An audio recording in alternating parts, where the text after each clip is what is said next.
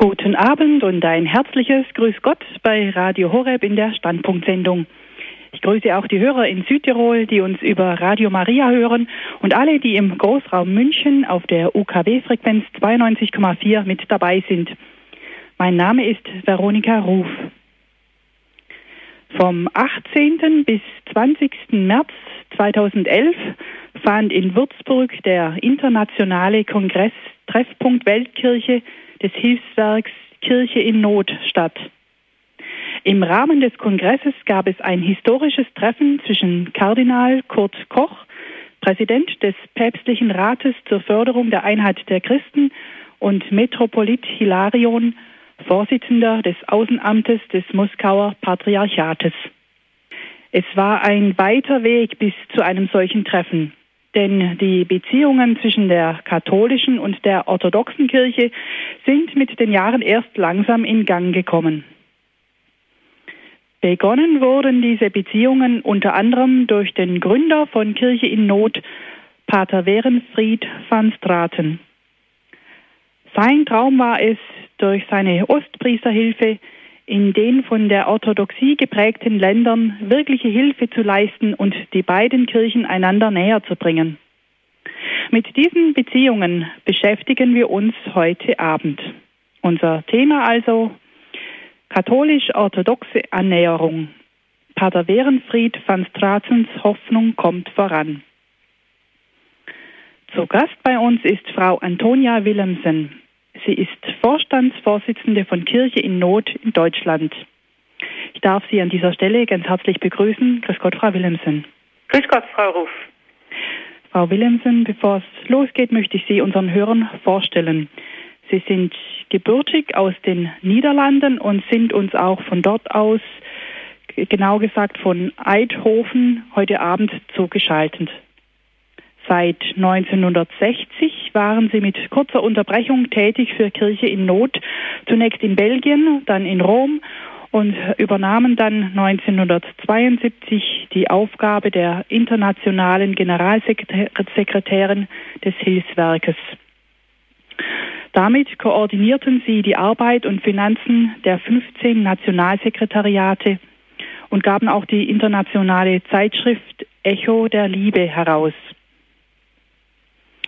Von 1975 bis im Jahr 2005 waren sie als Generalsekretärin von Kirche in Not in Königstein im Taunus tätig. Sie leiteten 80 Mitarbeiter aus 20 verschiedenen Herkunftsländern, machten Projektreisen und kümmerten sich intensiv um die Kontakte mit der orthodoxen Kirche in Russland. Seit 2001 sind sie Mitglied im päpstlichen Rat Cor Unum. Das ist die päpstliche Caritas.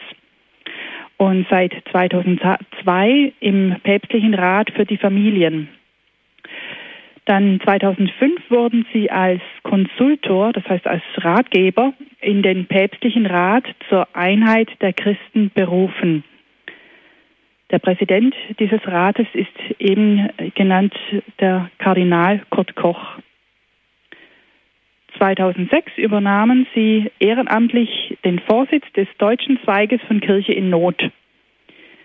Für ihre unermüdliche Arbeit haben sie zahlreiche kirchliche Auszeichnungen und nicht zuletzt das Bundesverdienstkreuz der Bundesrepublik Deutschland erhalten.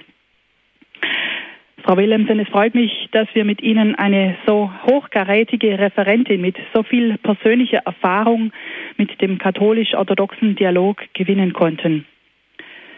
Steigen wir also gleich ein in Ihren Vortrag Katholisch-orthodoxe Annäherung Pater Werenfried van Stratens Hoffnung kommt voran. Bitte, Frau Willemsen, wir hören Ihren Vortrag. Guten Abend, liebe Hörerinnen und Hörer.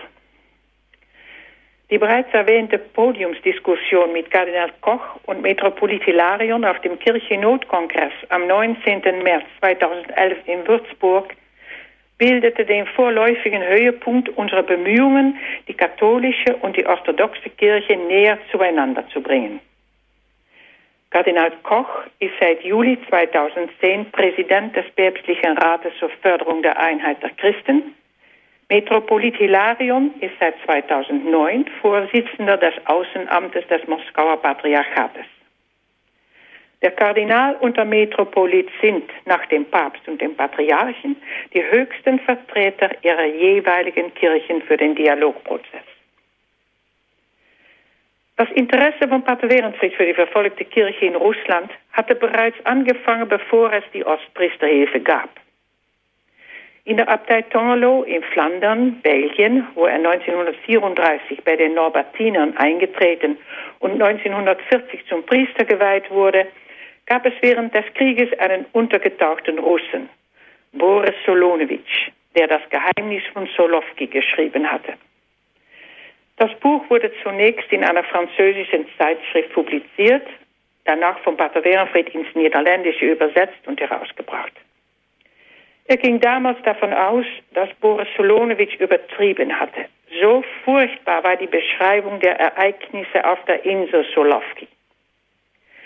Als er Jahre später den Archipel Gulag von Solzhenitsyn gelesen hatte, musste er feststellen, dass die Inhalte der beiden Bücher sich deckten. Pater Wernfried hatte gehofft, die Insel Solowki mal besuchen zu können. Leider ist es nicht dazu gekommen. Als der orthodoxe Bischof von Archangelsk mich in den 90er Jahren zu einem Besuch nach Solowki einlud, bin ich dorthin gefahren und tief beeindruckt gewesen von dem Leiden der Menschen, die hier umgebracht worden sind. Es wurde auf dieser Insel vorwiegend Amtsinhaber gläubiger Gruppierungen, Orthodoxen, Katholiken, Protestanten, Muslime, Juden, verbannt, gefoltert und getötet. In den 50er Jahren lebte in Brüssel Irene Bosnow, die das Foyer Oriental leitete. Sie publiziert religiöse Bücher in russischer Sprache, die teilweise für die russischen Emigranten im Westen, teilweise für die Sowjetunion bestimmt waren. Außerdem war es ihr gelungen, zu einem sehr vorteilhaften Preis Sendezeit von Radio Monte Carlo zu erhalten. Ich erinnere mich noch gut, dass ich Pater Werenfried Anfang der 60er Jahre, als ich in Tongelo bei der Ostpriesterhilfe arbeitete, eines Tages zu Irene Posnow nach Brüssel begleiten durfte. Sowohl für die Bücher wie für die Radiosendungen hatte Pater Wernfried sich außerordentlich interessiert. Die Sowjetunion schien hermetisch abgeschlossen zu sein. Der Kommunismus hatte sich aber von Russland aus über die Satellitenstaaten in Ost- und Mitteleuropa sowie über viele Länder der Welt verbreitet. Wenn das Übel des Kommunismus angegangen werden sollte, dann wohl an erster Stelle in Russland. Deswegen war ihm kaum ein Mittel zu abenteuerlich, um dieses Ziel zu erreichen. Es wurden Freiwillige gefunden, die versuchten, religiöse Bücher nach Russland zu schmuggeln. Andere Wege wurden gefunden über russische Seeleute im Hafen von Antwerpen oder über ausländische Botschaften. Was die Sendungen über Radio Monte Carlo betrifft, war Pater Wernfried sofort bereit, die Zahlung der Sendezeit zu übernehmen. Die Hilfe in Form von Büchern und Radiosendungen war, wenn sie Russland denn überhaupt erreichte, nicht mehr als ein wenig Sauerstoff für die Christen, die bereits seit 1917 unter einer der schwersten Glaubensverfolgungen litten. Mehr ließ sich zu diesem Zeitpunkt nicht machen. Ende der 70er Jahre lernten wir Irene Ilovaiskaya Alberti in Paris kennen. Als Tochter russischer Eltern in Jugoslawien geboren und orthodox getauft, konvertierte sie in Dubrovnik zum katholischen Glauben. Sie heiratete den italienischen Diplomaten Alberti. Nach seinem Tod wurde sie 1975 von Solzhenitsyn nach Vermont geladen, wo sie drei Jahre seine Sekretärin war. 1978 wurde sie die Herausgeberin der Wochenzeitung La Pensée Russe in Paris, die nicht nur im Westen, sondern vor allem in Russland einen großen Leserschar hatte. 1993 eröffnete sie in Moskau ein Büro ihrer Wochenzeitung. Inzwischen war Irina Postnov in Brüssel zu alt geworden, um ihre Aktivitäten für Russland weiterzuführen. Vor allem die Radiosendungen litten darunter. Irina Alberti konnte fast nahtlos die Radiosendungen übernehmen. Wir installierten ein Radiostudio in Brüssel, wo russische Programme produziert wurden. Es dauerte nicht lange, bis wir auch einen Sender in Moskau finanzierten, wo Irina Alberti unter anderem in einem regelmäßigen Programm Fragen von Hörern beantwortete. Irina Alberti war zu einer Autorität in Sachen religiöse Angelegenheiten in Russland herangewachsen. Auch Papst Johannes Paul II. schätzte ihre Kenntnisse über Russland und ihr Engagement für die Christen in diesem Land und lud sie oft zu Beratungen in den Vatikan ein. Dieser Papst, der persönlich so viel zum Fall des Kommunismus beigetragen hatte, wollte, dass jetzt die westliche Christenheit der orthodoxen Kirche zur Hilfe eilte. Und so geschah es, dass, es Pater dass er Pater Wernfried bat, die orthodoxe Kirche ins Programm von Kirche in Not aufzunehmen. Selbstverständlich gehorchte Pater Wernfried sofort. Endlich konnte er jetzt persönlich nach Russland reisen wo er 1992 Patriarch Alexis II. traf. Bei dieser ersten Begegnung war auch Irina Alberti als Übersetzerin dabei. Diese erste Begegnung mit Patriarch Alexis II. werde ich nie vergessen.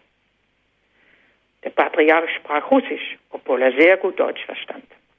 Diese Regelung verschaffte ihm einen Vorteil. Er hatte länger Zeit, über eine Antwort nachzudenken, während dies für Pater Werenfried nicht galt, da er kein Russisch kannte.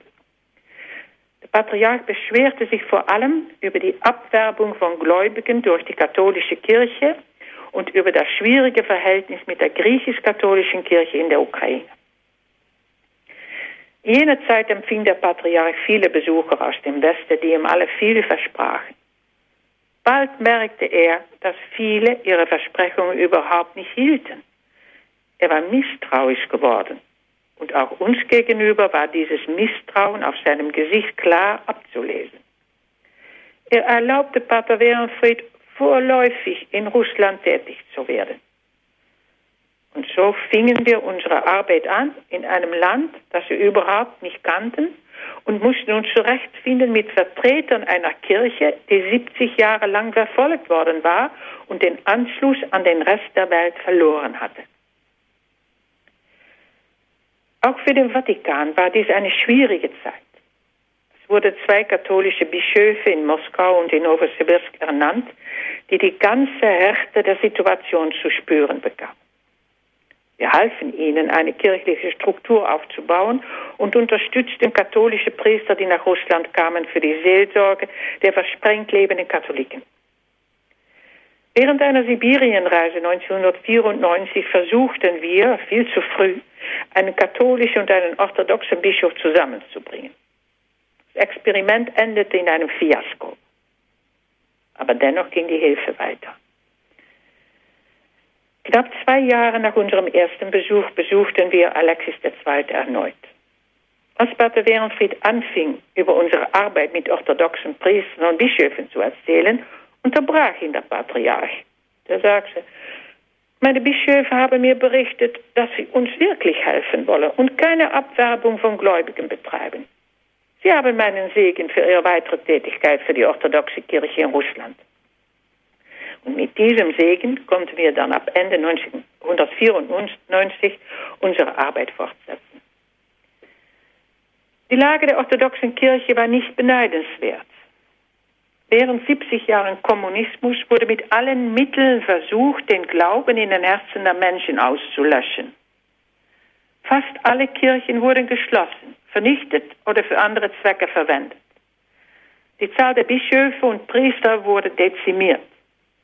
Unzählige Bischöfe, Priester und Gläubige wurden nach Solowki oder andere Konzentrationslager geschickt, wo die meisten unter erbärmlichen Umstände, Umständen äh, ums Leben gekommen sind. Eine weitere Entwicklung im theologischen oder sozialen Bereich hatte nicht stattgefunden. Und dann war da der Vatikan, gut organisiert und in der ganzen Welt tätig, der auch wieder versuchte, in Russland Fuß zu fassen. Erste Kontakte Kontakte zwischen Patriarchat und dem Vatikan fanden statt. Auf beiden Seiten wurden Fehler gemacht. Man befand sich auf unsicherem Gelände. Und natürlich wollten wir auch die russische Seele kennenlernen. Wir merkten, dass für viele leidgeplagten Russen die 70 Jahre Kommunismus ein Intermezzo ihrer Geschichte war. Russische oder besser gesagt die slawische Seele ist tief in der Geschichte verwurzelt. Als Beispiel erzähle ich Ihnen die Geschichte der Journalistin Maya, die ich Anfang der 90er Jahre in Moskau kennenlernte. Sie arbeitete bei dem von unserem Werk finanzierten Sender Radio Sofia. Maya erzählte mir folgende Geschichte.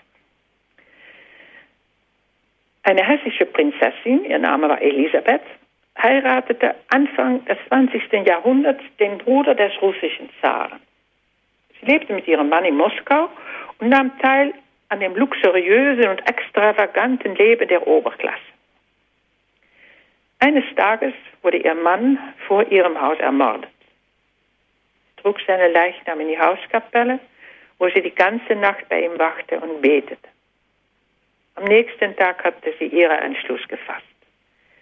Sie werde sich aus dem Hofleben zurückziehen und sich einsetzen für die Armen und Kranken. Zu diesem Zweck gründete sie die Nonnenkongregation Martha und Maria, die großen Zulauf hatte. Als die Bolschewiken 1917 die Macht übernahmen, wurde Matuschka Elisabeth und ihre Mitschwester Barbara gefangen genommen. Ein Jahr später wurden beide in einen tiefen Minenschacht geworfen. Die Bauern in der Umgebung hörten noch einige Tage lang Psalmengesang aus dem Schacht emporsteigen. Die Gebeine der Prinzessin wurden aus dem Minenschacht geholt und über einen abenteuerlichen Weg nach Jerusalem gebracht. Nach der politischen Wende Anfang der 90er Jahre wurden ihre Gebeine nach Russland überführt und Elisabeth wurde heilig gesprochen. Und jetzt, erzählte mir Maya, muss die Arbeit von Elisabeth weitergeführt werden. Ich war ehrlich gesagt eher skeptisch über dieses Vorhaben. Jahre später sagte mir jemand im Patriarchat, dass ich unbedingt ein sehr interessantes Kloster in Moskau besuchen sollte. Ich ging hin und als die Oberin sich mir näherte, rief ich aus, Maja! Nein, sagte sie, ich bin jetzt Matuschka Elisabeth. Genau nach dem Beispiel von der Prinzessin führte sie deren Arbeit jetzt weiter. Sogar im selben Haus, wo die Prinzessin mit ihrem Mann gewohnt hatte und wo sie ihren Klosterorden angefangen hatte. Die 70 Jahre Kommunismus waren verschwunden, das Leben der Kongregation lief weiter. Auch die Moral hatte schwer gelitten in der Sowjetunion. Aber auch da gab es Überraschungen. Eines Tages war ich in St. Petersburg und besuchte mit meiner russischen Freundin Lena die Hermitage. Das Museum ist so groß, dass es besser ist, einen Führer zu nehmen, sodass man wenigstens die Highlights bestaunen kann. Mascha war unsere Führerin, sprach fließend Englisch. Unsere kleine Gruppe setzte sich aus vier US-Amerikanern, Lena und mir zusammen. Und Mascha war wirklich klasse. Sie erläuterte nicht nur die Gemälde und sonstige Kunstwerke, sondern auch die Geschehnisse der Oktoberrevolution, die sich maßgeblich in diesem Palast abgespielt hatten. Wir waren hochzufrieden mit ihr. Auf einmal setzte sie sich auf einen Fensterzims und sagte, ich kann nicht mehr. Wir fragten, was los sei. Sie stand unter Behandlung einer Chemotherapie. Wir schlugen vor, die Tour zu beenden, was sie ablehnte. Nach fünf Minuten ging es weiter. Nach wieder einer halben Stunde war sie so müde, dass wir die Tour abbrachen. Abends klingelte das Telefon bei einem Freund, wo wir zu Abend aßen. Es war Mascha und sie wollte mit mir sprechen. Sie sagte, wie sehr sie sich schäme, dass sie das Geld für die Tour erhalten und ihre Arbeit nicht zu Ende geführt habe. Ich versuchte sie zu beruhigen, indem ich sagte, dass alle Beteiligten sich einig gewesen seien, dass sie die Tour unter diesen Umständen nicht weiterführen konnte. Sie ließ es nicht Geld. Dann schlug ich ihr vor, dass sie bei einem nächsten Besuch in St. Petersburg den Rest der Tour mit ihr machen würde. Das hatte sie endlich akzeptiert. Ich frage mich, wie viele Leute in unserer Gesellschaft sich so wie die Mascha benommen hätten. Die vielen Kontakte und Erlebnisse in Russland haben dazu geführt, dass ich angefangen habe, dieses Land und ihre Menschen zu lieben. Ich habe aber auch die dunklen Seite der russischen Gesellschaft kennengelernt, wozu unter anderem eine Begegnung mit der Mafia gehörte. Der Unterschied zwischen reich und arm ist immens. Das Benehmen der Neureichen ist manchmal unerträglich. Die Preise sind so hoch wie bei uns im Westen, aber der Durchschnittsrusse verdient nur einen Bruchteil von dem, was man im Westen verdient. Der Alkoholismus hat verheerende Auswirkungen. Die Lebenserwartung eines russischen Mannes liegt bei 62,8 Jahren, niedriger als in Bangladesch. Die Bevölkerungszahl in Russland ist seit 1993 von 149 Millionen auf heute 142 Millionen zurückgegangen. Ja, wir sahen diese negativen Seiten, waren uns aber gleichzeitig darüber im Klaren, dass sowohl die orthodoxe wie auch die katholische Kirche sich mitten in dieser Gesellschaft befanden. Und es musste rasch gehandelt werden. Anfang der 90er Jahren wurden bei den Orthodoxen massenhaft Menschen getauft, ohne eine nennenswerte Einführung in den Glauben. Viele Sekten standen bereit, die suchenden Menschen aufzunehmen. Ein orthodoxer Bischof sagte mir, sagte mir, dass es keine Leute und keine Zeit gäbe für eine gründliche Katechese. Und er sagte, wir taufen jetzt und hoffen, dass wir zu einem späteren Zeitpunkt den Unterricht nachholen können. Wenn wir nicht so handeln, werden viele Menschen den Sekten beitreten. Die orthodoxe Kirche brauchte natürlich dringend neue Priester. Ohne viel Studium wurden viele junge Männer zum Priester geweiht. Eine Hypothek auf die Zukunft. All das passierte in den 90er Jahren. Es gab auf allen Seiten Betriebsamkeit, Verständnis und Unverständnis, Eifersucht, Vorwürfe, Versöhnung und vieles mehr. Seit dem Fall des Kommunismus und der Wiederaufbau der russisch-orthodoxen Kirche sind mehr als 20 Jahre vergangen. In Moskau wurde Kyrill der Nachfolger von Patriarch Alexis II. und in Rom folgte Benedikt XVI. dem kürzlich selig gesprochenen Johannes Paul II. nach. Seit 1990 hat es zwischen Russland und dem Vatikan nur diplomatische Sonderbeziehungen gegeben, die 2010 in volle diplomatische Beziehungen geändert wurden. Die Beziehungen zwischen den beiden Kirchen haben sich normalisiert. Diese Normalisierung kam klar zum Ausdruck im März 2011 in der Podiumsdiskussion mit Kardinal Koch und Metropolit Hilarion auf dem Kongress Weltkirche von Kirche Not in Würzburg. Sie haben eingeschaltet bei Radio Horeb und Radio Maria Südtirol in der Standpunktsendung. Zu Gast ist Frau Antonia Willemsen vom Hilfswerk Kirche in Not mit dem Thema katholisch-orthodoxe Annäherung. Pater Werenfried van Stratens Hoffnung kommt voran. Frau Willemsen hat uns unter anderem berichtet über die Situation der orthodoxen Kirche in Russland, auch ihre Erfahrungen, die sie dort gemacht hat und auch ihre Begegnung mit dem orthodoxen Patriarchen von Moskau, Alexei II. Kommen wir nun zum ökumenischen Dialog zwischen katholischer und orthodoxer Kirche. Und hören wir zunächst das Statement von Kardinal Kurt Koch, dem Präsidenten des päpstlichen Einheitsrates, das er beim Kongress Treffpunkt Weltkirche in Würzburg am 19. März 2011 gegeben hat. Liebe Schwestern und Brüder, um das heutige Verhältnis zwischen der orthodoxen und der römisch-katholischen Kirche verstehen zu können, müssen wir einen kurzen Blick in die Geschichte werfen, in der wir zunächst einer beinahe tausendjährigen Entfremdung zwischen beiden Kirchen begegnen, die schließlich zur Trennung zwischen Ost- und Westkirche geführt hat. Diese Geschichte hat eine bedeutsame Wende genommen mit dem denkwürdigen Ereignis der Aufhebung der Bannflüche von 1054 durch Papst Paul VI. und den ökumenischen Patriarchen Athenat am 7. Dezember 1965. Mit diesem Akt ist das Gift der Exkommunikation aus dem Organismus der Kirche gezogen worden und das lange dauernde Symbol der Spaltung durch das Symbol der Liebe ersetzt worden. Dieser Akt ist auch zum Ausgangspunkt für den ökumenischen Dialog zwischen der orthodoxen und der römisch-katholischen Kirche geworden, der bis heute andauert. da in beiden Kirchen das Grundgefüge, das sich seit dem zweiten Jahrhundert herausgebildet hat, erhalten geblieben ist, nämlich die sakramental-eucharistische und die bischöfliche Grundstruktur der Kirche, konnte sich der ökumenische Dialog zunächst auf die Konsolidierung des gemeinsamen Glaubensfundamentes konzentrieren.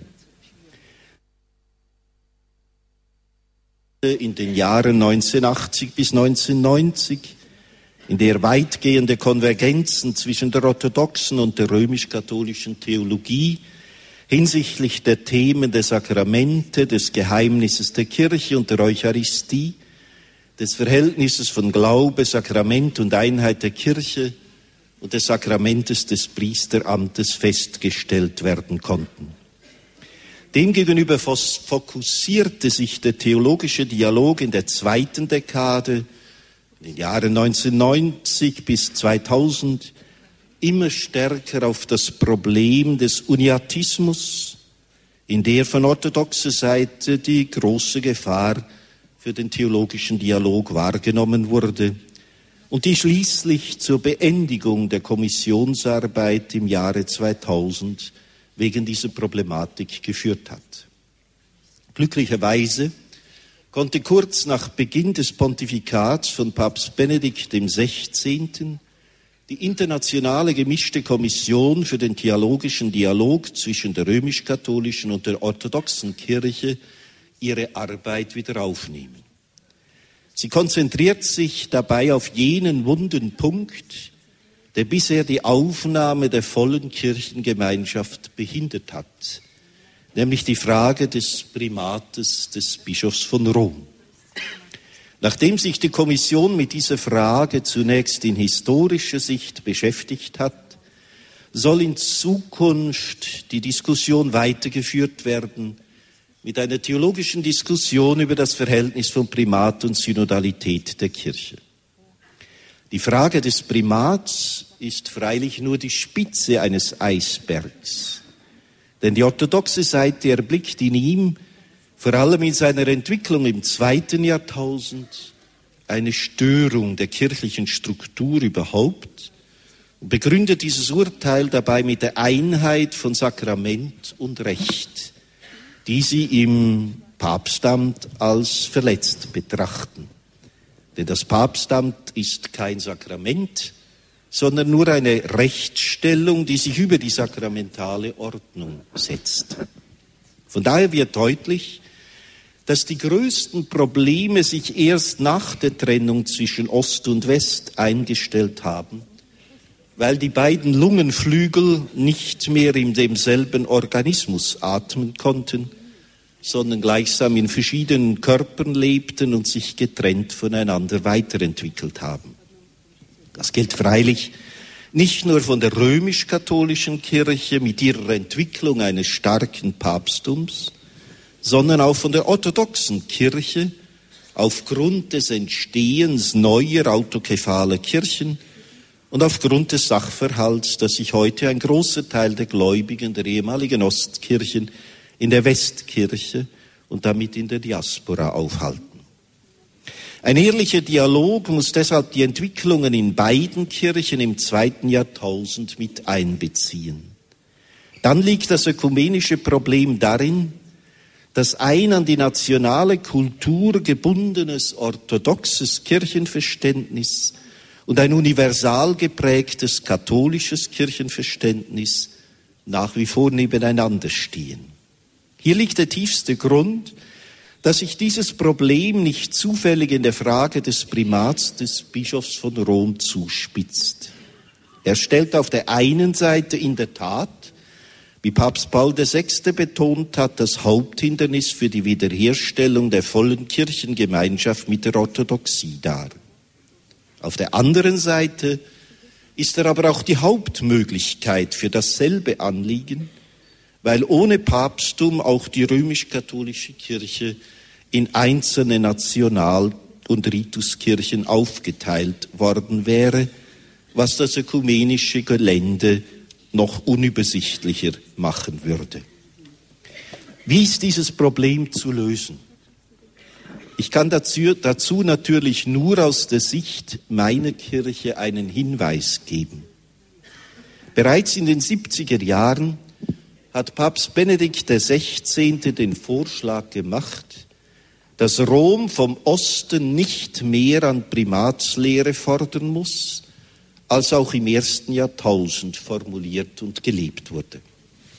Und in seinem großen Interviewbuch mit Peter Seewald hat Papst Benedikt sogar die Aussage gewagt, die Ostkirchen seien echte Teilkirchen, wiewohl sie nicht mit dem Papst in Verbindung sind, und in diesem Sinn sei die Einheit mit dem Papst nicht konstitutiv für die Teilkirche.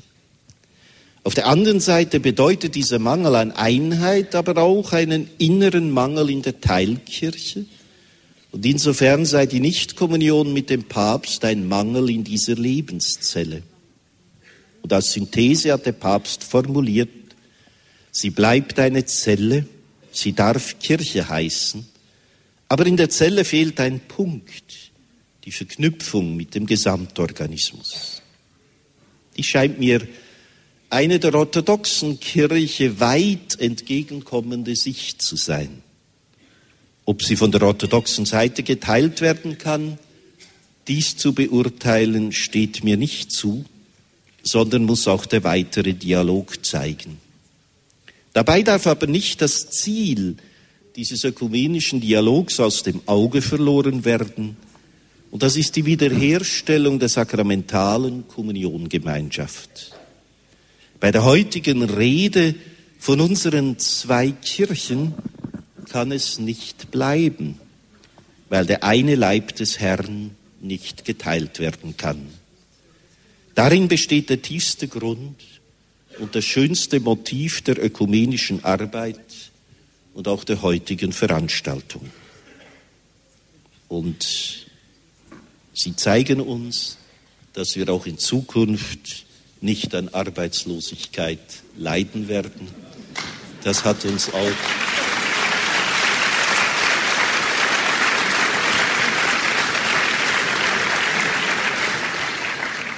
Das hat mir auch der Besuch in Moskau gezeigt und die liebenswürdige Gastfreundschaft, die ich dort erfahren durfte. Solche persönliche Beziehungen sind unendlich wichtig damit man in den grundlegenden Fragen weiterkommt. Dankeschön.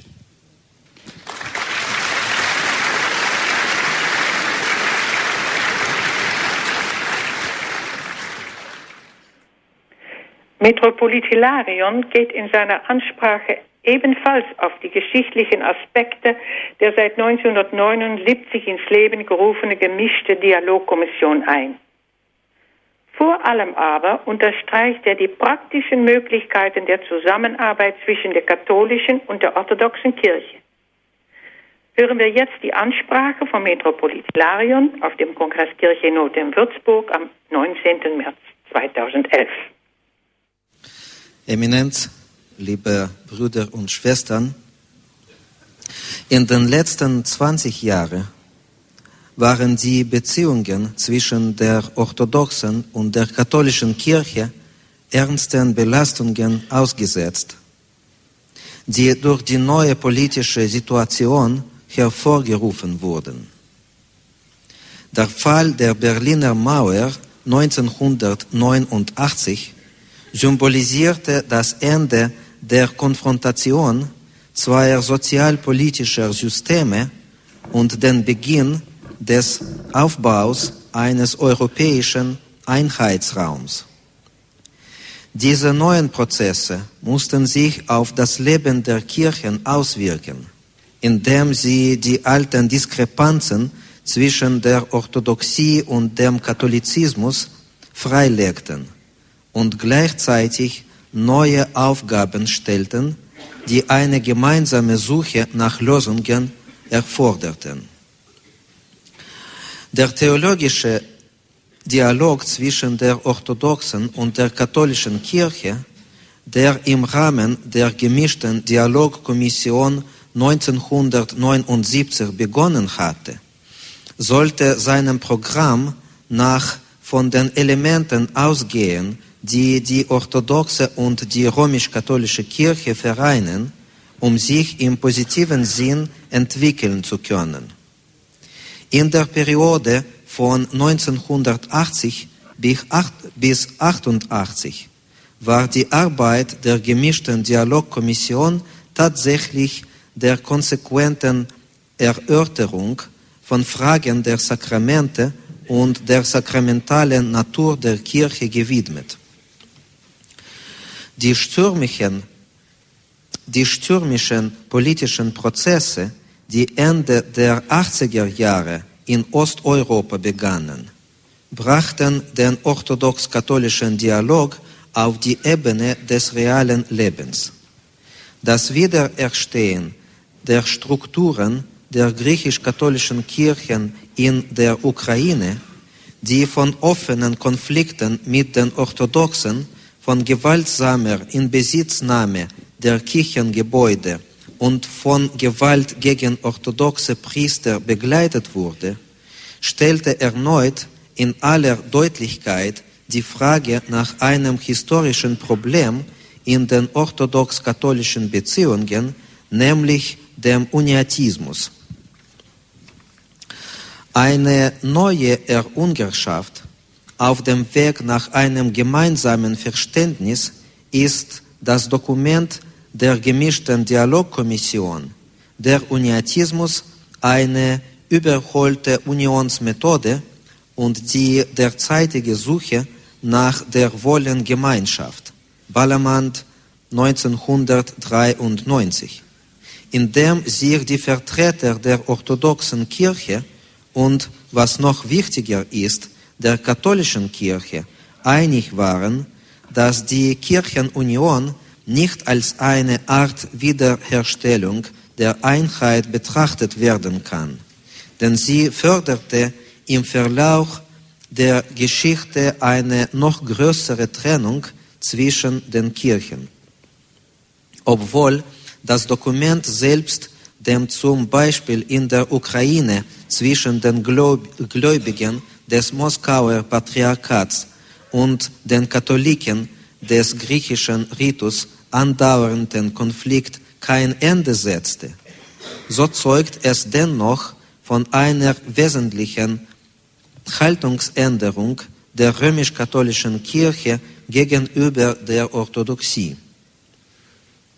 Im Jubiläumsjahr 2000, als die katholische Kirche die Erklärung Dominus Jesus verkündete, verabschiedete das Jubiläumsbischofskonzil der russischen orthodoxen Kirche ein Dokument mit dem Titel Grundprinzipien der Beziehung der russischen orthodoxen Kirche zu Andersgläubigen. Zwischen den beiden Dokumenten lässt sich eine inhaltliche Parallele ziehen. Sowohl die katholische Kirche in Dominus Jesus als auch die russische orthodoxe Kirche in den Grundprinzipien betrachten sich als die wahre, Christ, äh, als, als die wahre Kirche Christi, die über die Fülle der göttlichen Gnade und der Heilsmittel verfügt.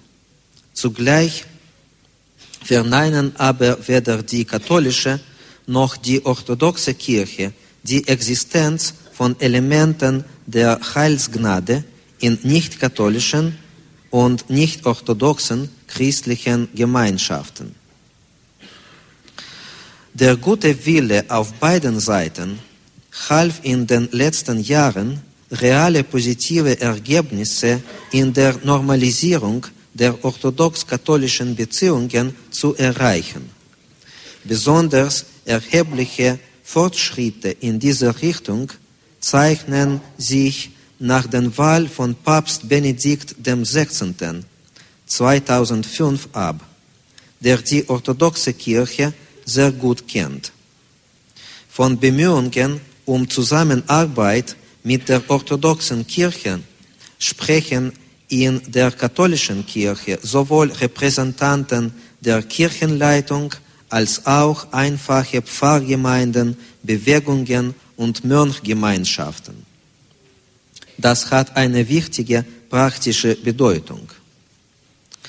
Nach einer ziemlich langen Pause ist es uns gelungen, zum theologischen Dialog zurückzukehren und an die Behandlung der vielleicht zentralsten Frage für beide Kirchen heranzugehen, nämlich die Rolle des Bischofs von Rom in der Kirchengemeinschaft des ersten Jahrtausends.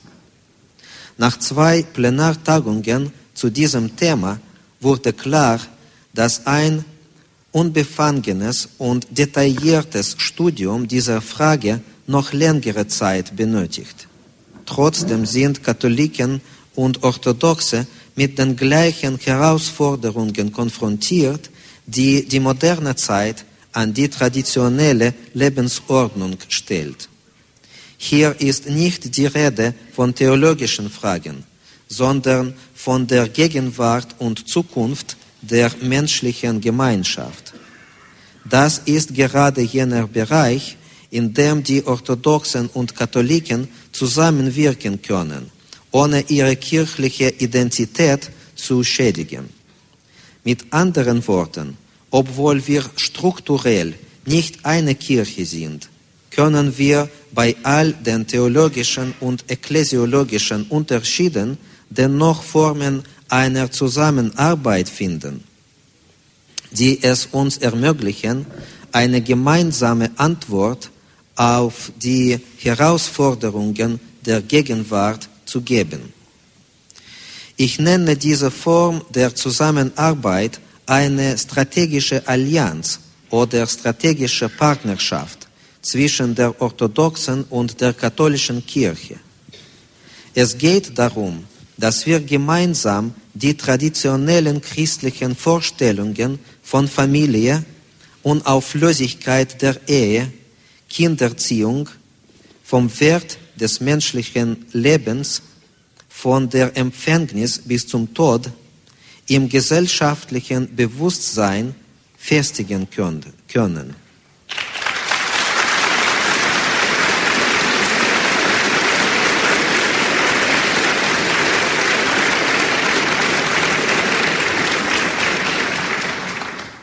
In der modernen, säkularisierten Welt sind diese Begriffe einer radikalen Umdeutung ausgesetzt.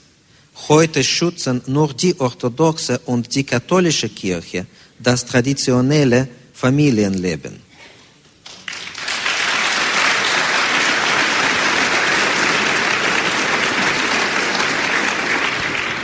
Das besagt, dass wir unsere Kräfte vereinen können um die traditionellen Werte zu verteidigen. Ich bin froh, dass eine konkrete Zusammenarbeit in dieser Richtung bereits verwirklicht wird. Seit 2008 werden auf Initiative der russischen Kirche und in enger Kooperation mit dem Rat der Bischofskonferenzen Europas verschiedene orthodox-katholische Veranstaltungen durchgeführt die die gemeinsame Position unserer Kirchen zu den aktuellsten Fragen der Gegenwart aufzeigen. Eine andere Richtung unseres Zusammenwirkens, die immer größere Aktualität gewinnt, ist die Verteidigung der Christen gegen Diskriminierung. Wie Papst Benedikt XVI. in seiner Neujahrbotschaft mit Recht bemerkte, sind die Christen heutzutage die größte religiöse Gemeinschaft, die Verfolgungen aufgrund ihres Glaubens ausgesetzt ist. Bedauerlicherweise handelt es sich nicht nur um Länder, wo Christen eine Minderheit darstellen, sondern immer öfter auf um Länder mit alten und tiefen christlichen Traditionen. Einige Staaten Westeuropas versuchen Ausdrücke des christlichen Glaubens im gesellschaftlichen Leben zu beschränken, und zwar mit dem Argument, es seien die Rechte von Andersglaubenden oder Atheisten zu gewährleisten. In einer solchen Situation ist von Orthodoxen und Katholiken ein solidarischer Einsatz für den Schutz der christlichen Identität Europas und für die Verteidigung der christlichen Tradition der europäischen Kultur gefordert.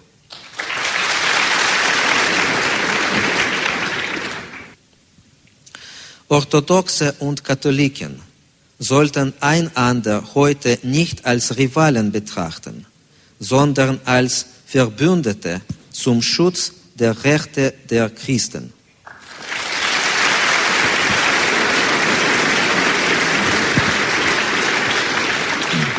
Wir haben ein gemeinsames Missionsfeld, das heutige Europa, das seine religiösen, moralischen und kulturellen Wurzeln eingebüßt hat.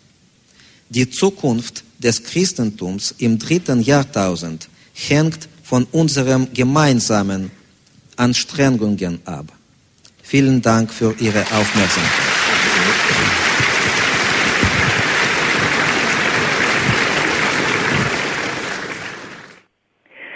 Kardinal Koch gab Metropolit Hilarion anschließend zu verstehen, dass die römisch-katholische Kirche in solchen Fragen nicht eine ähnlich geschlossene Schlachtordnung wie die russisch-orthodoxe Kirche hinter sich versammeln könne. Schließlich gäbe es in der römisch-katholischen Kirche faktisch zwei Lager. Ein solches, das eher liberale Einstellungen von der genuinen Theologie bis zu Themen wie Ehe und Familie oder Schutz des Lebens, Pflege und im Katholizismus salonfähig machen wolle, und ein solches, das sich der Lehre der Kirche tatsächlich verpflichtet fühle.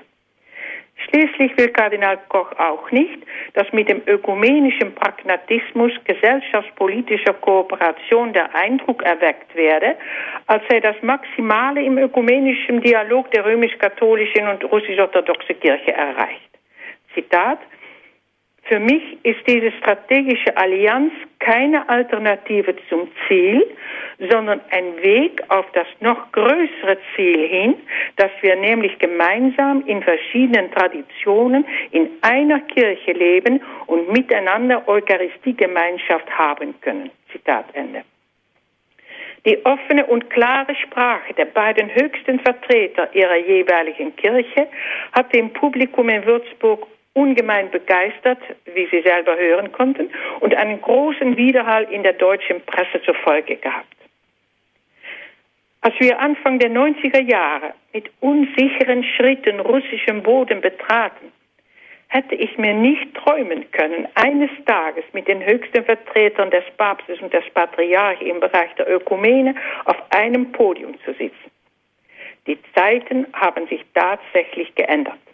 Die Hoffnung von Pater Werenfried, die beiden Kirchen näher zusammenzubringen, ist auf dem besten Weg in Erfüllung zu gehen. Für alle, die erst später eingeschaltet haben, Sie hören Radio Horeb und Radio Maria Südtirol in der Standpunktsendung. Unser Thema ist katholisch-orthodoxe Annäherung. Pater Werenfried van Stratens Hoffnung kommt voran. Referentin ist Frau Antonia Willemsen von Hilfswerk Kirche in Not. Ich fasse nochmal Ihren Vortrag zusammen. Frau Willemsen hat über ihre Erfahrungen in Russland mit der orthodoxen Kirche gesprochen. Die Beziehungen zwischen katholischer und orthodoxer Kirche waren nicht immer einfach. Der Dialog ist aber seit 2005 wieder mit neuem Schwung in Gang gekommen. Von großer Bedeutung sind die Gespräche auf der Ebene direkt unter dem Papst bzw. dem Patriarchen von Moskau, nämlich dem, zwischen dem Präsidenten des päpstlichen Rates zur Förderung der Einheit der Christen, Kardinal Kurt Koch, und dem Vorsitzenden des Außenamtes des Moskauer Patriarchates, Metropolit Hilarion.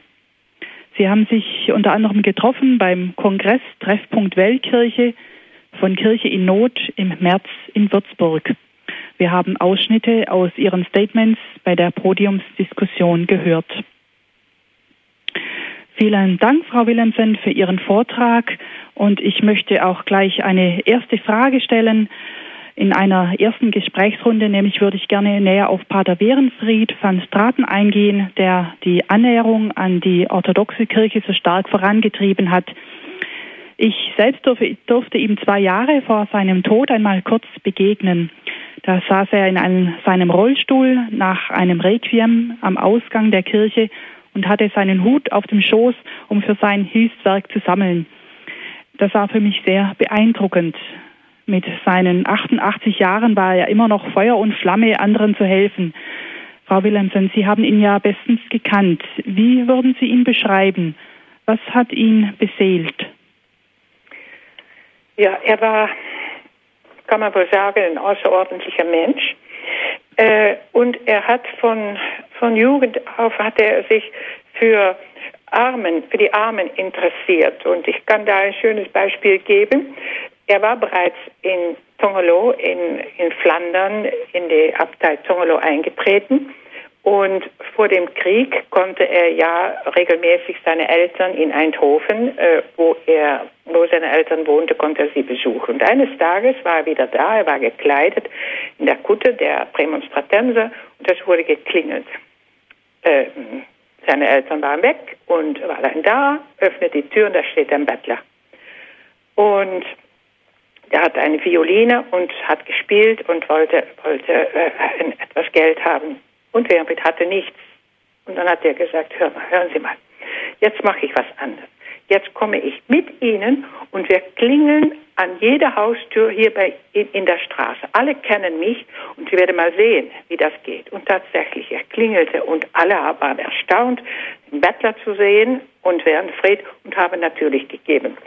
Ähm, also es saß ihm im Blut, das Betteln und auch seine Liebe für die Armen. Dann später äh, in in Flandern äh, während des Krieges, nach dem Krieg, äh, hat er sich für, für vieles eingesetzt, aber vor allem dann nach dem, nach dem Krieg, als der Hass sehr groß war und als er hörte über die furchtbare Situation der Heimatvertriebenen, äh, dann hatte, es, hatte er sich dafür erwärmt, hat sich hat angefangen zu schreiben, zu betteln, um diese armen Leute zu helfen. Und so ging es weiter äh, äh mit der dritten Welt. Das ist am Anfang der 70er Jahre gewesen, Anfang 60er Jahre, hat er angefangen, auch Lateinamerika, Afrika und Asien mit ins Programm aufzunehmen. Aber es waren immer die Armen, äh, äh, wofür er ein, ein, ein großes Herz hatte. Und dann war natürlich seine Liebe zur Kirche und seine unerschütterliche Treue zum Heiligen Vater. Sie haben eingeschaltet bei Radio Horeb und Radio Maria Südtirol in der Standpunktsendung. Wir sind gerade mitten im Gespräch mit Frau Antonia Willemsen über Pater Werenfried van Straten. Frau Willemsen, Sie haben ge gesagt, dass äh, Pater Werenfried eine große Liebe zur Kirche gehabt hat. Können Sie uns das noch etwas näher ausführen? Ja, er hat immer den Papst und das Lehramt der Kirche verteidigt. Also das war vor allem, äh, wurde das sehr klar seit Anfang der 60er Jahren, als äh, immer mehr ähm, Formen entstanden und Ideen entstanden, äh, dass es äh, doch auch anders gehen könnte. Dass, und dabei ähm, hat er sich immer auf, auf das Papstwort und das Evangelium verlassen. Das, und das war auch, kam in seinen Echobriefen immer klar zum, zum Ausdruck. Und deswegen wurden diese Briefe auch, äh, auch, auch so äh, warm von den Leuten äh, empfangen und äh, gab es auch eine riesen Korrespondenz, äh, vor allem als dann ähm, nach dem Zweiten Vatikanischen Konzil, ähm, die viele, äh, wo viele Priester dann viele Priester ausgetreten sind, wo es äh, die, die Liturgiereform gab, äh, eine, eine große äh, große Korrespondenz äh, mit, mit Wohltätern. Eine sehr äh, ernste Frage war zu einem, zu einem Zeitpunkt auch die ganze Sache mit äh, Erzbischof Lefebvre. Äh, und äh, da ähm, äh, im Anfang äh, hat äh, Pater Wernfried äh, äh, Erzbischof Lefebvre geholfen, weil er sah, dass es viele Katholiken gab, die äh, sehr litten unter, unter die, die, die, die Änderungen, die es gab. Und dann wurde hat Rom entschieden, dass, äh, dass Erzbischof Lefebvre, also äh, dass das nicht weiter akzeptiert ist. Und äh, dann hat er auch aufgehört, äh, Erzbischof Lefebvre zu helfen. Aber nicht nur das, er hat es auch publiziert. Er wollte, dass dass die Wohltäter das wussten. Also die Reaktion war eine, ich habe nie so viele Reaktionen gesehen von Wohltätern, die gesagt haben, jetzt machen wir nicht mehr mit, jetzt wollen wir, äh, wir machen weiter mit Erzbischof Lefebvre. Dieses Problem, wie Sie, wie Sie alle wissen, gibt es äh, bis heute an und für sich, äh, obwohl es natürlich in einer anderen Form bereits, aber ähm, da wollte er klar, klar zeigen, äh, ich stehe äh, auf der Seite des Papstes. Mhm. Wie kam es denn überhaupt zu diesem Hilfswerk? Also Pater Werenfried hatte diesen Spitznamen Speckpater. Wie kam es zu diesem Namen, der ja auch mit diesem mit dieser äh, Entstehung des Hilfswerks zu tun hat? Naja, das kam, der Name kam später. Also er hatte das Werk war bereits da und dann im Anfang, als in Deutschland sehr gehungert wurde, dann äh, hat er äh, gemeint, was die Deutschen äh, vor allem brauchen, das ist Speck. Und er hat also äh, abenteuerliche Ideen gehabt, die dann auch äh, viele wurden durchgeführt und äh, wo er in Flandern Speck gesammelt hatte bei den Bauern, aber auch in den Schlachthöfen und er machte ab, hat Abmachungen, dass er bestimmte Teile äh, einer, einer Schweinekollektion bekam er für, äh, für die Heimatvertriebene Deutsche. Und er wurde immer wieder von Speck gesprochen und er hat aber auch sehr viele Vorträge gehalten, überall im Lande. Und als er eines Tages einen Saal betrat, wo äh, Bäuerinnen saßen, dann rief eine, eine Bäuerin rief, ah, da ist der Speckpater. Und äh, dann fand er den Namen eigentlich so gut, dass er den sein ganzes Leben beibehalten hatte.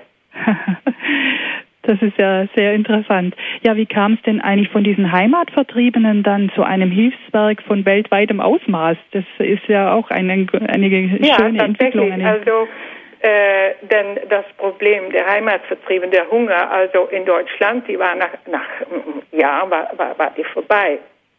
Und dann äh, über die Heimatvertriebenen, die ja aus Ländern kamen in Mitteleuropa, äh, äh, lernte er und hörte er über die Lage der Kirche in, in jenen Ländern. Und dafür hat er sich dann sehr interessiert. Und dann wurde äh, der Schwerpunkt von, äh, des Werkes, damals hat es noch Ostpriesterhilfe geheißen, wurde auf diesen Länder verlagert, auf die verfolgte Kirche. Und denn man muss, ein, wenn es ein Problem gibt, äh, gibt soll man es äh, soll man es nicht künstlich am Leben erhalten. Also äh, denn, denn das Ziel eines Hilfswerkes ist nicht das eigene Überleben, sondern die Hilfe für die anderen. Und ähm, aber er hat das also nach auf die verfolgte Kirche verlagert und dann hat äh, Johannes der 23. einen Aufruf für Hilfe an Lateinamerika äh, lanciert und alle Organisationen aufgerufen mitzumachen, auch, auch unser Werk. Und wir waren alle sehr erstaunt, als plötzlich Pater Wernfried sagte, jetzt, wir gehen auch nach Lateinamerika. Und ähm, das hat er, also auf Bitte des Papstes, und so sieht man auch, dass sowohl beim Anfang, wo Pius XII. diese Bitte an, an den Generaloberer äh, der Prämonstratenser geäußert hat, Monsieur Notes, äh, dafür kann ihr ihre, ihre Orden nicht etwas tun für die Heimatvertriebenen. Das ist dann bei Pater Wernfried gelandet. Äh, und dann Lateinamerika, das war Johannes der 23. und die orthodoxe Kirche, äh, das war Johannes Paul II. Und so gibt es immer diese Punkte äh, im, in, in, in der Geschichte von, von Kirche in Not oder Kirche in Not aus Priesterhilfe, wo der Papst äh, einen Wunsch geäußert hat oder einen Auftrag erteilt. Ähm, und, und, und so hat sich das Werk weiterentwickelt. Frau Willemsen, seit 1960 sind Sie ja Kirche in Not äh, sehr verbunden. Man kann sagen, es ist auch Ihr Lebenswerk. Ja, können Sie uns das ein bisschen ausführen? Äh, ja, ich, ähm, also ich, ich bin ähm, Lehrerin geworden ähm, in Holland und kannte aber Pater Ehrenfried äh, seit meiner seit meiner Kindheit, weil er oft äh, zu uns kam, weil meine Mutter eine Cousine von Pater Ehrenfried war. Er hat seine Eltern nach dem Krieg regelmäßig besucht und da wir sehr in der Nähe wohnten, kam er auch zu uns. Und so habe ich alle diese Geschichte gehört und als ich dann meine Ausbildung äh, hinter mir hatte, dann habe ich gedacht, ja, soll ich jetzt äh, weiter Lehrerin bleiben? Aber ich möchte doch gerne etwas tun für, für, für, für, für dieses Werk von Pater Ehrenfried. Ähm, und dann habe ich ihm geschrieben und meine Eltern, die haben gedacht, ach, der Bernfried ist immer unterwegs, das wird Wochen dauern, bis er, bis er antwortet. Denn ich musste entscheiden, äh, weil ich an, an, an, eine andere Schule gehen sollte. Äh, und da musste, da musste ich natürlich die Vorbereitungen treffen als Lehrerin. Und innerhalb zwei Tage stand er vor der Tür und sagte, äh, äh, du warst nie in Tongolo gewesen, du kennst das nicht. Ich hole dich jetzt ab, du kannst es dir angucken. Und zusammen mit meiner Schwester hat er uns beide mitgenommen und sind wir nach Tongolo gefahren. Und da bin ich in eine andere Welt gelandet. Das war so, so anders, als ich das in, in, in, in Holland gewöhnt war. Und dann sagt er, willst du jetzt noch immer kommen? Ich habe gesagt, ja, gut, sagt er. Und dann habe ich erst im September 1960 für ein Jahr angefangen. Und das Jahr vorbei war, hat er gesagt, willst du jetzt noch bleiben? Ich habe gesagt, ja, aber ich war natürlich keine ausgebildete Sekretärin oder was auch immer. Ich habe, ich habe das alles gelernt und äh, er war ein sehr guter äh, Lehrmeister. Und 1964 wurde das Sekretariat von äh, Tongolo nach Rom verlegt und dann sind wir vier Mitarbeiter, ein Mitarbeiter und drei Mitarbeiterinnen sind mit nach Rom gegangen und 1975 wurde dann ähm, die Zentrale von Rom nach Königstein im Taunus verlegt. Und so bin ich also praktisch mein ganzes Leben in der Kirche in Not gewesen. Ja, es ist schön auch von Ihrer Seite äh, zu hören, wie Sie sich so ganz existenziell hineingegeben haben in dieses Werk. Sie sagten, Ihre Arbeit in Russland wurde ermöglicht, weil Sie unterschiedslos der orthodoxen Kirche wie der katholischen Kirche geholfen haben. Also ich möchte nochmal auf Ihren Vortrag da zurückkommen. Mhm. War das nicht schwierig? Gab es da nicht doch Neid und Eifersucht von Seiten der Empfangenden oder zumindest Unverständnis? Wie haben Sie Ihre Hilfe gerecht verteilt, wenn man das so sagen darf? Ja, ähm das, das war gar nicht einfach. Und äh, für uns war, war die Hilfe für die katholische Kirche immer prioritär. Äh, aber die katholische Kirche ist natürlich sehr klein und musste auch komplett aufgebaut werden. Die, die katholischen Bischöfe, die Priester, die wenigen, die es dann gab, die, die mussten auf die Suche gehen. Wo, wo gibt es denn Katholiken? Äh, und die orthodoxe Kirche war Neuland für uns. Äh, und vor allem in den 90er Jahren war das nicht einfach, allen gerecht zu werden. Äh, wir haben dann angeregt vom Papst und ein Einvernehmen mit dem Vatikan haben wir Wege gesucht und gefunden, wie am besten geholfen wurde. Und eine wichtige Rolle dabei haben auch immer die Nunzien gespielt. Und dann in den letzten zehn Jahren war das Erzbischof Menini, der jetzt in London ist. Und ähm, der ähm, äh, Erzbischof Manini hat für die Annäherung der beiden Kirchen eine ganz wichtige äh, Rolle gespielt und wir haben mit ihm sehr eng zusammengearbeitet. Aber äh, Sie haben recht, äh, sowohl auf katholischer wie auf orthodoxer Seite äh, gab es äh, Neid, gab es ähm, schwere Diskussionen äh, und Unverständnis äh, von Seiten äh, der Katholiken, dass wir den Orthodoxen geholfen haben. Äh, denn natürlich haben die Katholiken äh, sehr viel Hilfe gebraucht. Äh, aber wie gesagt, die katholische Kirche hatte Priorität gehabt. Die hat in, im Verhältnis auch sehr viel mehr bekommen als die orthodoxe Kirche.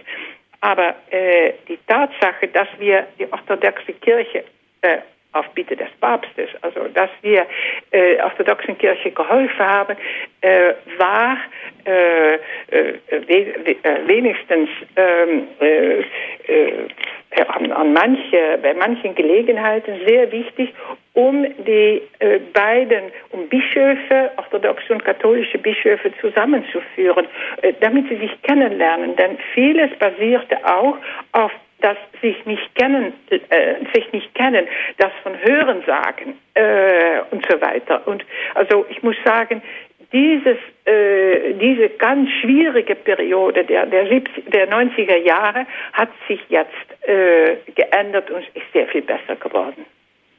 Dankeschön. Ein erster Hörer hat sich bei uns gemeldet, Pater Arnold Brixi aus München. Guten Abend. Guten Abend. Ja, ich wollte folgende Frage stellen. Ich habe ähm, in den 70er Jahren als junger Priester mit Studenten im Bauorden gearbeitet in Frankreich und in Flandern. Und ich habe jetzt eigentlich nichts mehr über den Bauorden gehört. Und ich wollte mich fragen, was ist aus dem Bauorden geworden? Ja, Herr Pater, äh, der Bauorden wurde von Pater Wehrenfried gegründet und ähm, 1959, äh, 60 hat der damalige Abt von Tongerlo äh, Pater Wehrenfried den Bauorden entzogen. Ah, und, äh, dann, es wurde ihm verboten, sich äh, um den Bauorden zu kümmern. Das ist eines der größten Leiden seines Lebens gewesen. Also, dass, dass er den Bauorden verloren hatte. Im Nachhinein muss man sagen, dass es äh, wahrscheinlich unmöglich gewesen wäre, beide Organisationen zu führen. Mhm. Äh, der Bauorden existiert nach wie vor und es gibt auch ein Säkularinstitut des Bauordens. Das sind, das waren damals junge Männer, die äh, Gelübde abgelegt haben, die äh, äh, sich eingesetzt haben für die Ziele, äh, die, die auch die Ziele von Kirche in Not waren. Die haben Kirche für Gott und Häuser für die Menschen gebaut und sie waren auch dabei, wie Sie sagten. Mhm. Und ähm, äh, das hat sich äh, seit 1960 äh, in den Ländern, wo der Bauorden tätig war, das war natürlich Belgien, Holland, Deutschland, Schweiz und viele andere Länder, äh, hat sich das äh, äh, weiterentwickelt. Es, es, es existiert noch immer und gerade heute habe ich einen Anruf bekommen, dass man zum 100. Geburtstag von Pater Bernfried, das ist dann im Januar 2013, dass man dann ein Treffen für frühere äh, äh, Baugesellen äh, äh, organisieren möchte. Und ah. es freut mich, dass Sie diese Frage gestellt haben, denn die Person, die mich angerufen hat, hat, hat mich gebeten, ob ich das weiter verbreiten kann, diese, äh, diese Frage. Und so haben Sie mir sehr geholfen mit Ihrer Frage. Ah, ja. ja, danke schön, Pater Brixi, ja, für den Anruf. Danke auch. Alles Gute Ihnen nach München. Danke. Sie hören Radio Horeb und Radio Maria Südtirol in der Standpunktsendung. Unser Thema heute katholisch-orthodoxe Annäherung. Pater Werenfried van Stratens Hoffnung kommt voran. Referentin ist Frau Antonia Willemsen vom Hilfswerk Kirche in Not. In einer zweiten Gesprächsrunde, Frau Willemsen, würde ich gerne eingehen auf den katholisch-orthodoxen Dialog. Warum ist im ökumenischen Gespräch gerade der Dialog mit der russisch-orthodoxen Kirche so wichtig? Ja, die, es gibt eigentlich eine Familie, eine orthodoxe Familie, kann man sagen. Es gibt Patriarchate und sonstige Strukturen, die im brüderlichen Verhältnis zueinander stehen. Patriarch von Konstantinopel ist der Primus inter pares, der, der erste untergleichen. Und die russisch-orthodoxe Kirche ist zahlenmäßig die größte äh, orthodoxe Kirche. Und für äh, die katholische Kirche äh, ist es natürlich äh, ganz wichtig, mit dieser äh, äh, größten orthodoxen äh, Kirche ähm, ein, ein, ein, ein, ein Dialog zu haben, obwohl es auch mit den anderen Dialoge gibt. Wir haben uns heute beschränkt auf die russisch-orthodoxe Kirche, aber in der theologische Dialogkommission und äh, vielen anderen Gebieten äh, gibt es natürlich auch die, äh, die Kontakte mit anderen orthodoxen Kirchen. Mhm. Dieser Dialog mit der russisch-orthodoxen Kirche ist ja eigentlich noch sehr jung.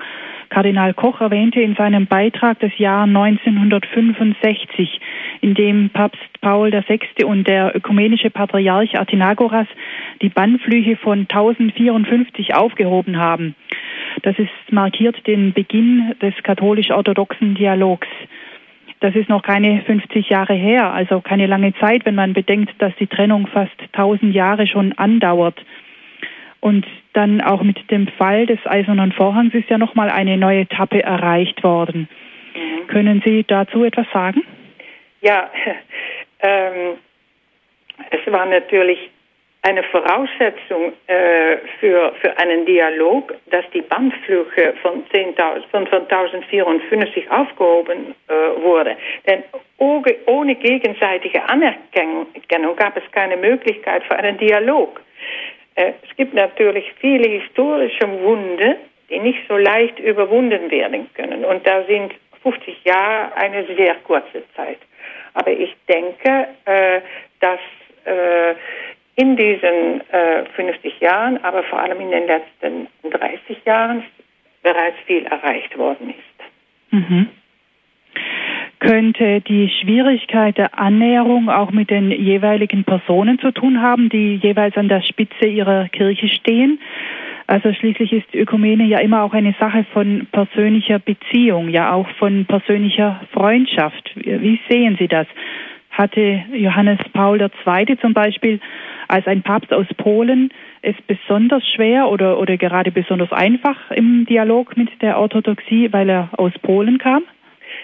Der Papst hatte es besonders schwer, denke ich. Denn äh, historische Gründe haben die Beziehungen zwischen Russland und Polen äh, erschwert.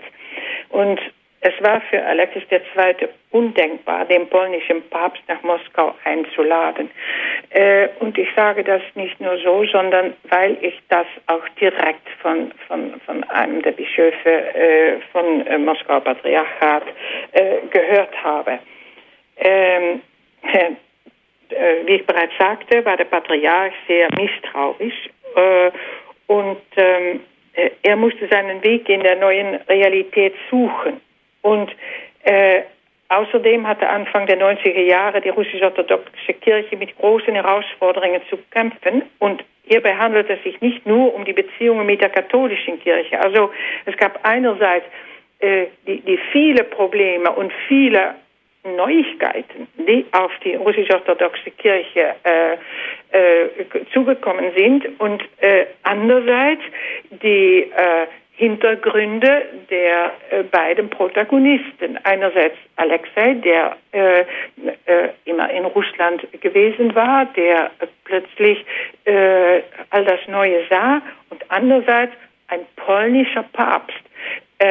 Und das, das, das war das, das ist richtig, wie Sie sagen, dass die, diese beiden Personen äh, aber natürlich durch ihre Hintergründe eine, eine, eine auch entscheidende Rolle gespielt in den damaligen Beziehungen.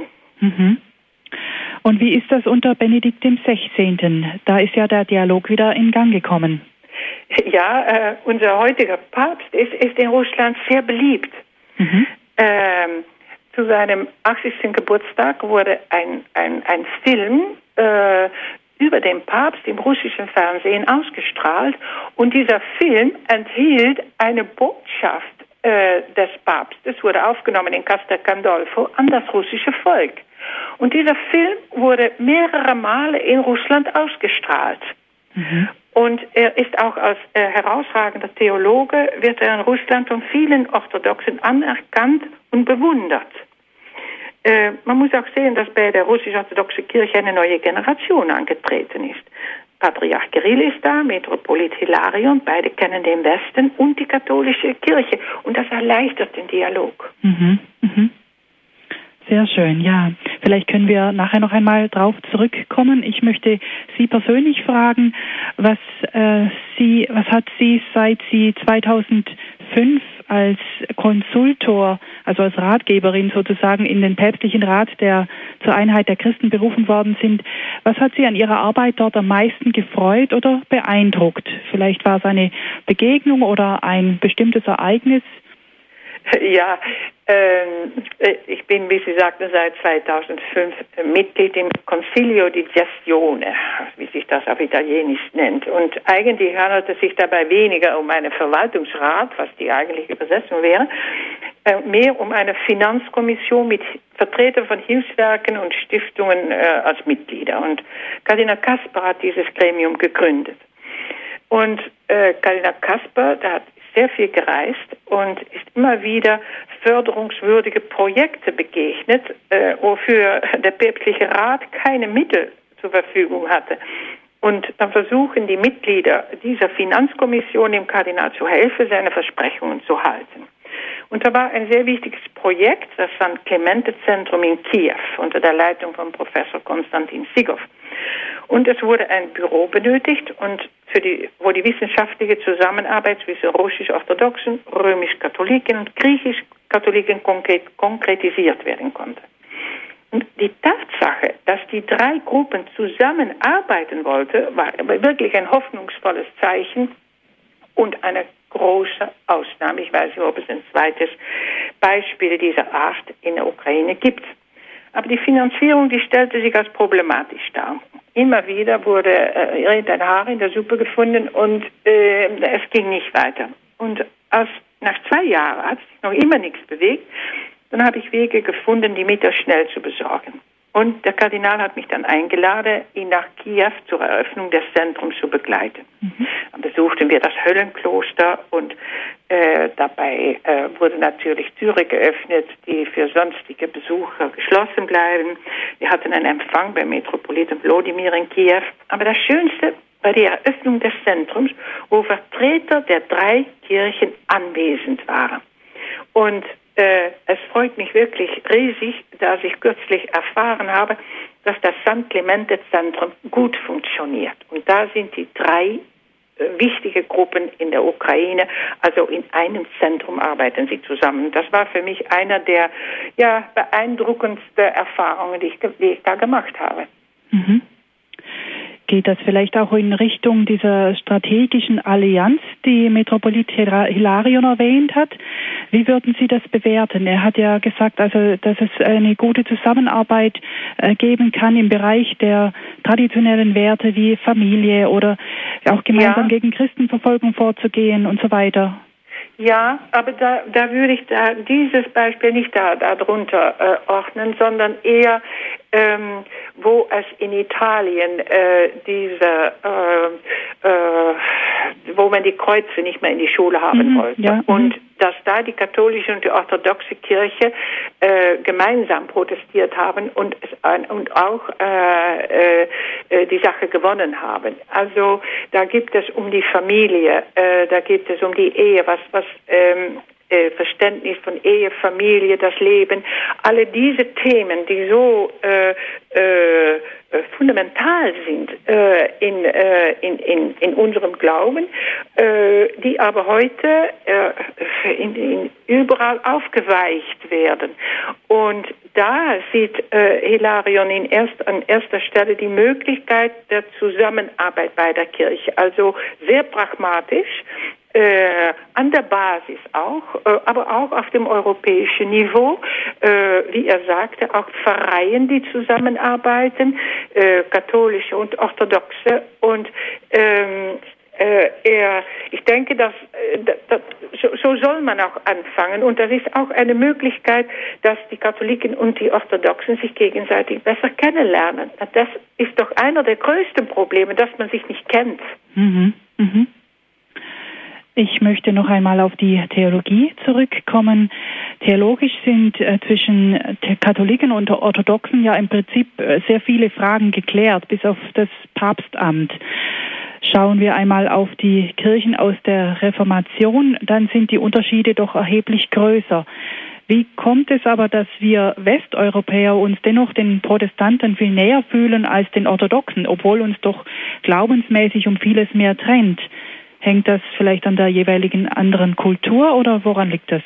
Ja, ich denke, dass das äh, einerseits die Kulturgeschichte ist, andererseits, was ich vorhin sagte, fehlende Kenntnisse sowohl bei den Orthodoxen wie den Katholiken über, über die, die, die, die Schwesterkirche. Mhm. Äh, und denn inhaltlich sind die Positionen der Orthodoxen und der katholischen Kirche sich sehr viel näher.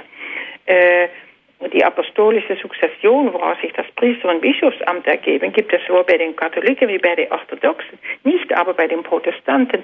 Und deswegen diese, die, die eigentlich wie auch äh, Hilarion und Koch äh, gesagt, eigentlich es ist eine Kirche. Wir, wir, wir, können nicht von, von zwei Kirchen eigentlich. Es ist eine Kirche. Und das ist auch, was der Papst, äh, unser heutiger Papst, äh, auch sagt. Und, und, und das, äh, die Begriffe, die, äh, wie auch Kardinal Koch in, sein, in seinem Vortrag sagte, werden äh, äh, auch äh, immer verfeinert und von, äh, im Moment auch von den Orthodoxen äh, immer mehr akzeptiert, so wie es von, vom Papst jetzt formuliert worden ist. Das ist, sind erste Schritte und das, das wird noch eine lange Zeit dauern. Aber äh, man, man spürt, man ist auf dem Wege der Verständigung. Man steht sich ähm, offen gegenüber. Man äh, und die die Lage hat sich äh, vielleicht auch einigermaßen versachlicht äh, und man, man, man, redet miteinander und mhm. man sucht Lösungen. Gibt es eventuell auch besondere Verletzlichkeiten, auf die Rücksicht zu nehmen ist?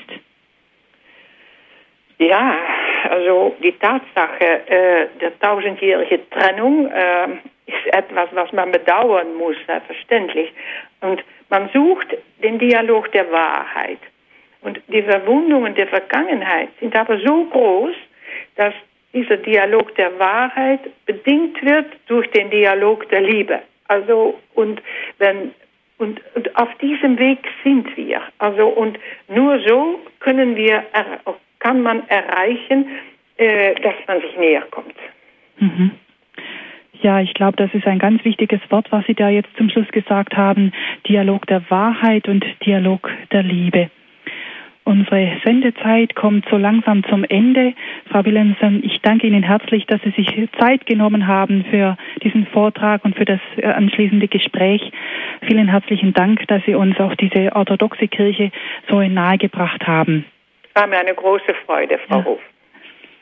Falls Sie, liebe Hörerinnen und Hörer, die Sendung nochmals hören möchten, dann haben Sie die Möglichkeit, sich entweder eine CD zu bestellen beim CD-Dienst unter der Telefonnummer 08323 9675 120. Ich sage es noch einmal. 08323 9675 120. Oder Sie können sich die Sendung als Podcast herunterladen von unserer Homepage www.horeb.org. Vielen Dank, dass Sie zugehört haben. Dankeschön für Ihren Anruf, Pater Brixi. Und ich danke Ihnen nochmals, Frau Willensen. Vielleicht möchten Sie uns noch einen letzten Gedanken mit auf den Weg geben. Ich bedanke mich an erster Stelle, dass Sie mir die Möglichkeit geboten haben, über dieses äh, wichtige Thema äh, mit Ihnen zu sprechen. Und ich möchte aufrufen, äh, alle Hörer von äh, Radio Horeb, dass wir äh, weiterhin beten für dieses Anliegen, das so ein großes Anliegen äh, unseres Papstes ist, aber auch äh, des Patriarchen der russisch-orthodoxen Kirche. Ja, herzlichen Dank, Frau Willemsen. Ich darf mich von Ihnen verabschieden. Alles Gute wünsche ich Ihnen. Gottes Segen.